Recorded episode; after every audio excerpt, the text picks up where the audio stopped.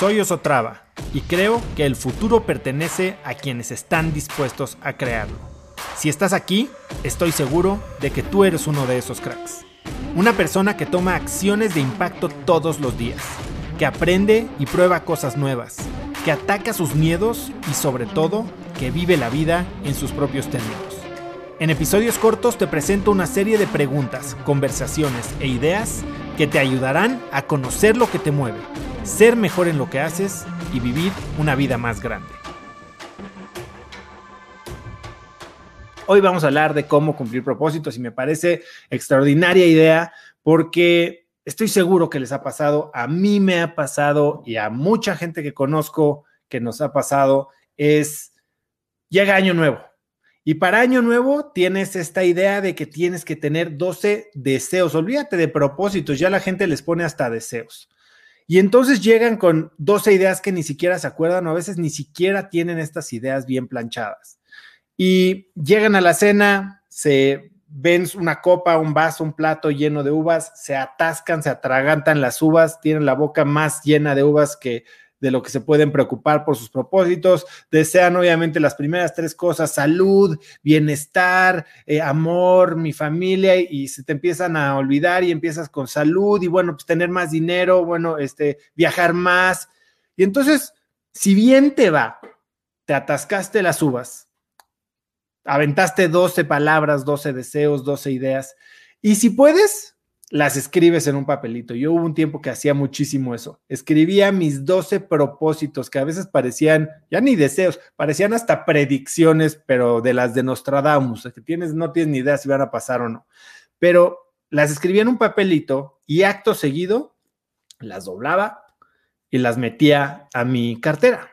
¿Y qué es lo que pasaba con esas predicciones, deseos, ideas, de propósitos que, que tenía para ese año? Bueno, pues Guardaban polvo, se arrugaban, se apretaban, se desgastaban por 12 meses y si bien me iba, los abría antes de hacer el mismo ritual 12 meses después. Y la verdad es que lo que me llevaba yo eran pues amargas sorpresas, porque si bien claramente había cumplido algunos, esos casi casi que se hubieran cumplido los hubiera o no los hubiera deseado, los hubiera o no los hubiera propuesto como propósitos, simplemente iban a pasar porque era el, el curso que estaba llevando mi vida y simplemente por inercia iba a llegar ahí. Que ojo, eh, no olviden esta palabra que acabo de decir, inercia. Y muchos otros no los había cumplido. Muchos otros ni siquiera los había empezado. Muchos otros ni siquiera me acordaba que los había incluso deseado. Así que Hoy de lo que quiero hablar es de cómo cambié la manera en que pienso sobre los propósitos, de un ejercicio que hago hoy, no solo para crearlos y generarlos, este ejercicio que hago a finales de año todos los años, sino que cómo llevo ese ejercicio de finales de año a un plan que me permita con un alto grado de confianza cumplir estos propósitos, cumplir estos deseos y que no solo eso, sino que cuando los cumpla me den todo eso que yo estaba esperando que me dieran. Y, esto viene de partir de cómo generamos propósitos y por qué 12 deseos, por qué 12 propósitos de año nuevo, uno al mes, o sea, ¿de dónde viene eso? Bob Iger, que leía su, biografía o su autobiografía, eh, Ride of a Lifetime, eh, hace poquito, que fue CEO de Disney 13 años y estuvo en Disney, ESPN y toda esa, compañía por más de 25. Eh, decía que una de las lecciones más valiosas que aprendió fue que si tienes más de tres prioridades, y esto lo aprendió en el proceso de ser entrevistado para volverse CEO de Disney. Y cuando el board le pidió que llegara con sus, sus prioridades, el plan de las cosas que iba a ejecutar, y él estaba con su consejero o su mentor o su asesor, que no sé cómo le dice él, pero planeando esta entrevista y él llegó con seis o siete cosas, su mentor le dijo, si tienes más de tres, ninguna es prioridad. Si tienes más de tres prioridades, ninguna es prioridad. Así que eso se lo quedó él y eso me lo quedo yo. ¿Por qué tener 12 deseos si cuando tienes más de tres, ninguno va a ser prioridad. Y bueno, si, si, tienes deseos, está perfecto. Si deseas que el universo se alinee y que las cosas pasen por magia, perfecto, desea todo lo que quieras. Pero si lo que tienes son metas, si lo que tienes son propósitos, si lo que tienes es una misión, tienes que partir del concepto de prioridades, porque nadie va a ser responsable de que pasen estas cosas y de que sucedan más que tú. Así que, ¿cómo establecer tus propósitos? Bueno, lo que yo hago es identifico tres prioridades, tres áreas en mi vida en las que me gustaría que algo pasara. Y a veces nos, ¿qué es lo que pasa? Cuando fijamos metas, fijamos objetivos, no tenemos una manera estructurada de hacerlo. Y lo que normalmente ocurre es que fijamos objetivos chiquitos. De entrada nos estamos jugando chueco, nos estamos minimizando la oportunidad o las posibilidades de éxito desde el punto de, de inicio de la generación de esa meta. Y entonces lo que yo hago es un ejercicio en el que me imagino y me tomo una media hora, es como un, prácticamente un ejercicio de visualización o de, o de meditación, si lo quisieran poner así. Y me imagino, ok, si estos siguientes 12 meses, si este siguiente año fuera el mejor año de mi vida, ¿cómo se vería ese año? Y entonces me empiezo a visualizar, pero de verdad, o sea, tratando de multiplicar por 10 lo que yo pensaría que fuera mejor. Y acuérdense que no hay límites. De verdad, cuando le preguntas a la gente, imagínate que fue el mejor año de tu vida y platícamelo y te dice que se compró un polo, bueno, si fue el mejor año de tu vida, ¿por qué no te compraste un Ferrari? ¿Por qué no te compraste un avión? Pero acuérdense que a veces nuestras proyecciones están limitadas por nuestra realidad. Y entonces, si buscamos crear este mejor año de nuestras vidas para dentro de los próximos 12 meses, ¿por qué no quitarle las ataduras? ¿Por qué no quitarle las cadenas y dejar la imaginación volar? Y entonces agarras y te imaginas cómo se ve ese mejor año de tu vida y lo escribes y escribes, no sé, 10, 12, 13 cosas que, pudiste visualizar, sentir, que te imaginaste ahí, que te, de verdad te paraste en ese lugar, sentiste ese viaje, sentiste la comida, tocaste a, la persona que, que estabas visualizando. Y escribes una lista de todas las cosas que lograste. Estos son propósitos porque idealmente, si sucedieron o si los lograste en este mejor año de tu vida, entonces son cosas que puedes tú tener injerencia en que suceda. Y entonces revisas de todas estas, ¿cuáles son las tres que verdaderamente te mueven? Las que verdaderamente, si lograran, si se acercaran, si, si de verdad tuvieras un progreso significativo hacia, hacia, en esa dirección, de verdad marcarían una diferencia en tu vida. Y es así como entonces fijas tus tres grandes metas o tus tres grandes propósitos o tus tres grandes objetivos. Ahora, les acabo de decir que se quiten las ataduras y que se imaginen 10x. Está perfecto eso. Pero el cerebro funciona de una manera también chistosa, porque de lo que se trata es de lograrlas, ¿no? Y hay veces que, como con metas de ventas, de repente nos ponen o nos imponen metas de ventas o nos dicen que algo es tan increíble, tan grande, que automáticamente la descontamos o por no creer que es posible, ni siquiera lo intentamos. Es como si te dicen ahorita, oye, salta de un brinco el Empire State. Pues vas a decir, no soy Superman, mejor ni salto una tortilla.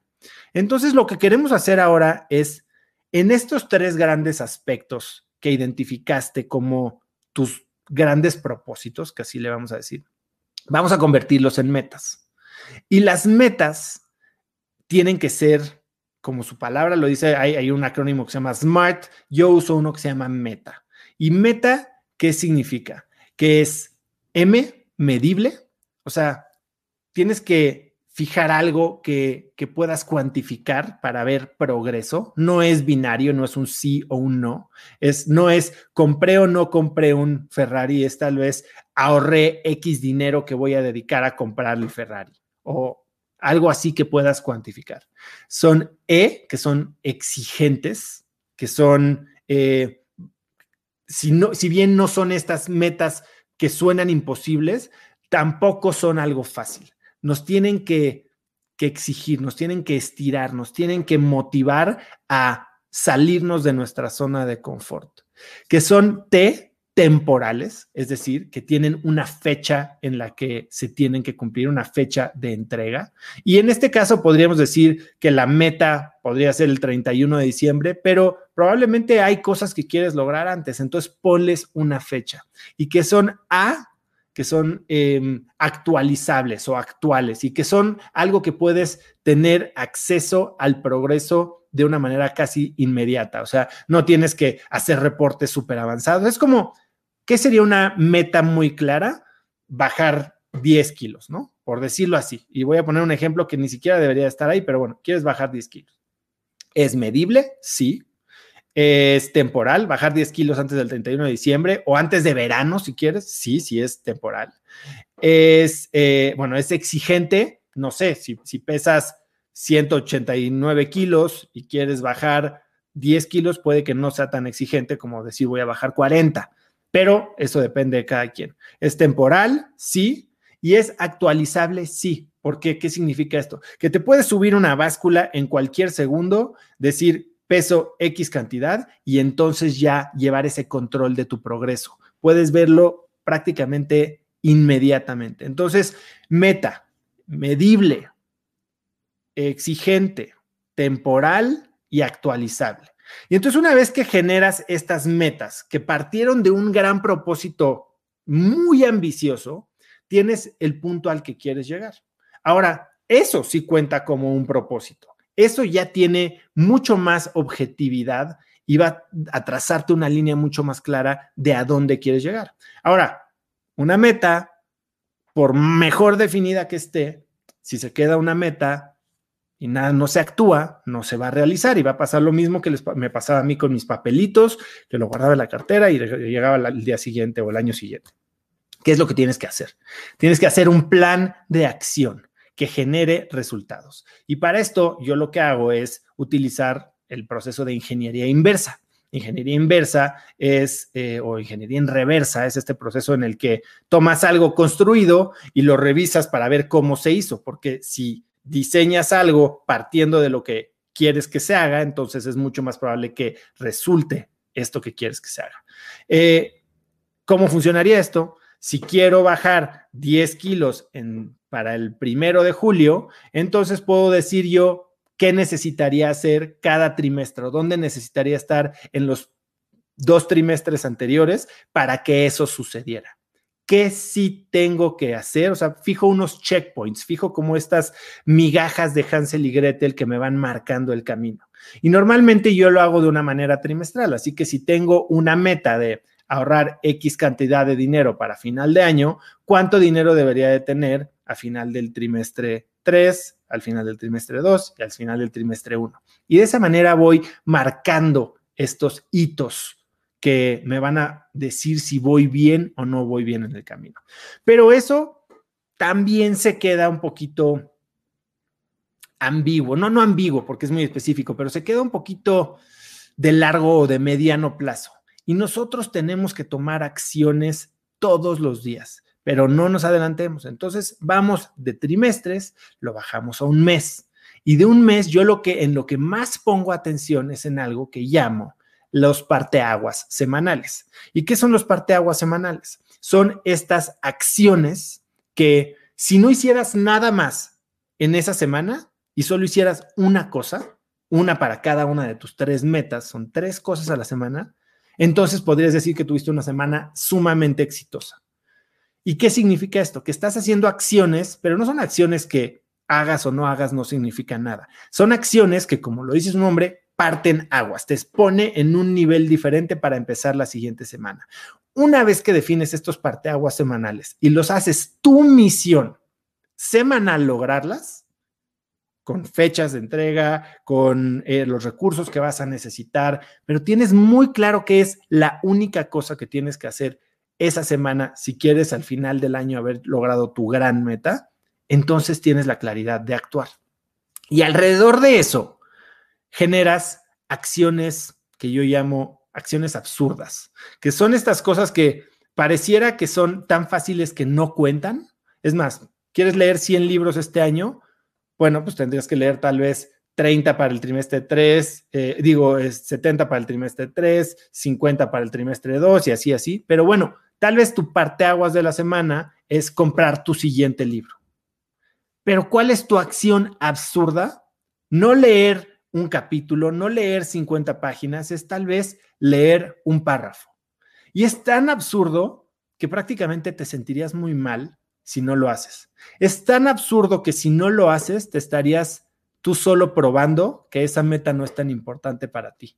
Es tan absurdo, tan fácil de lograr que básicamente podrías hacerla con los ojos cerrados. ¿Y por qué quieres hacer estos, estos eh, acciones absurdas? Porque generan la palabra que les dije hace un momento, inercia. Una vez que rompes el estado estático, y generas movimiento, entonces es mucho más fácil seguir en movimiento que frenarte. Es como cuando estás en un carrusel. Arrancar un carrusel puede ser muy pesado, le tienes que meter todo tu peso, pero una vez que va rodando, simplemente con un pequeño empujoncito, lo mismo con empujar a un niño en un, en un columpio. Y eso es lo que quieres generar a través de acciones absurdas. Y ya que tienes esto, ¿qué es lo que tienes? Un mapa clarísimo, un plan que si sigues al pie de la letra, no te lo impusieron, te va a dar el resultado exacto que tú te imaginaste. Está totalmente alineado con lo que tú crees que es importante. Ahora, hay que empezar por si nos estamos visualizando ese futuro que nosotros queremos o el que alguien nos hizo creer que deberíamos de querer. Y esa es otra pregunta. Esa tiene que ver con conocerte a ti mismo. Pero lo que te estoy diciendo hoy es, si partes de cosas que ni siquiera has pensado al fijar 12 propósitos de año nuevo, lo más probable es que no los logres. Si partes de algo que hiciste con intención, con pleno conocimiento de qué quieres, qué es lo más importante y después generas un plan, las posibilidades de que te enfoques en lo siguiente, lo chiquito, lo importante para lograr progreso y llegues a donde quieres llegar a final de año son infinitamente más grandes. Como eh, lo decía eh, el coach de los 49ers, Bill Campbell, creo que era Bill Campbell, decía, no nos subimos al nivel de nuestros objetivos, es más, es decir, no nos subimos al nivel de nuestras metas, no por querer el Ferrari vas a tener el Ferrari, nos bajamos al nivel de nuestros sistemas. Y cuando hablo del nivel de nuestros sistemas, estoy hablando de estas acciones diarias, de este interés compuesto de micro hábitos, como los llama James Clear, que van sumando uno encima del otro y que por simple inercia, por simple acumulamiento, por simple suma y por paciencia, hace que el resultado se dé. Así que esto es lo que les quería contar el día de hoy. Eh, estoy muy contento. Yo tengo muchos planes para este año. Tengo muy claro mi, roadmap, mis metas, mis acciones eh, absurdas, mis parteaguas semanales y de verdad lograr todo lo que te propones, tanto profesional, deportiva, salud, todas las áreas de tu vida, sin sacrificar tu vida. Conecta conmigo en Instagram como arroba osotrava y dime qué te pareció este episodio. Mi meta es inspirar a una nueva generación de hispanos a vivir vidas más grandes. Y si me quieres ayudar a lograrla, lo mejor que puedes hacer es seguirme en Spotify y dejar una reseña en Apple Podcasts para así subir en ese ranking. En tu reseña cuéntame de qué temas, categorías o personas te gustaría aprender y me aseguraré de leerlas para darte el contenido que quieres. Y no olvides unirte a mi comunidad de cracks en cracksnetwork.com. Es gratis y conectarás con más gente en el mismo camino de crecimiento que tú. Eso es todo por hoy. Yo soy Oso Traba y espero que tengas un día de cracks.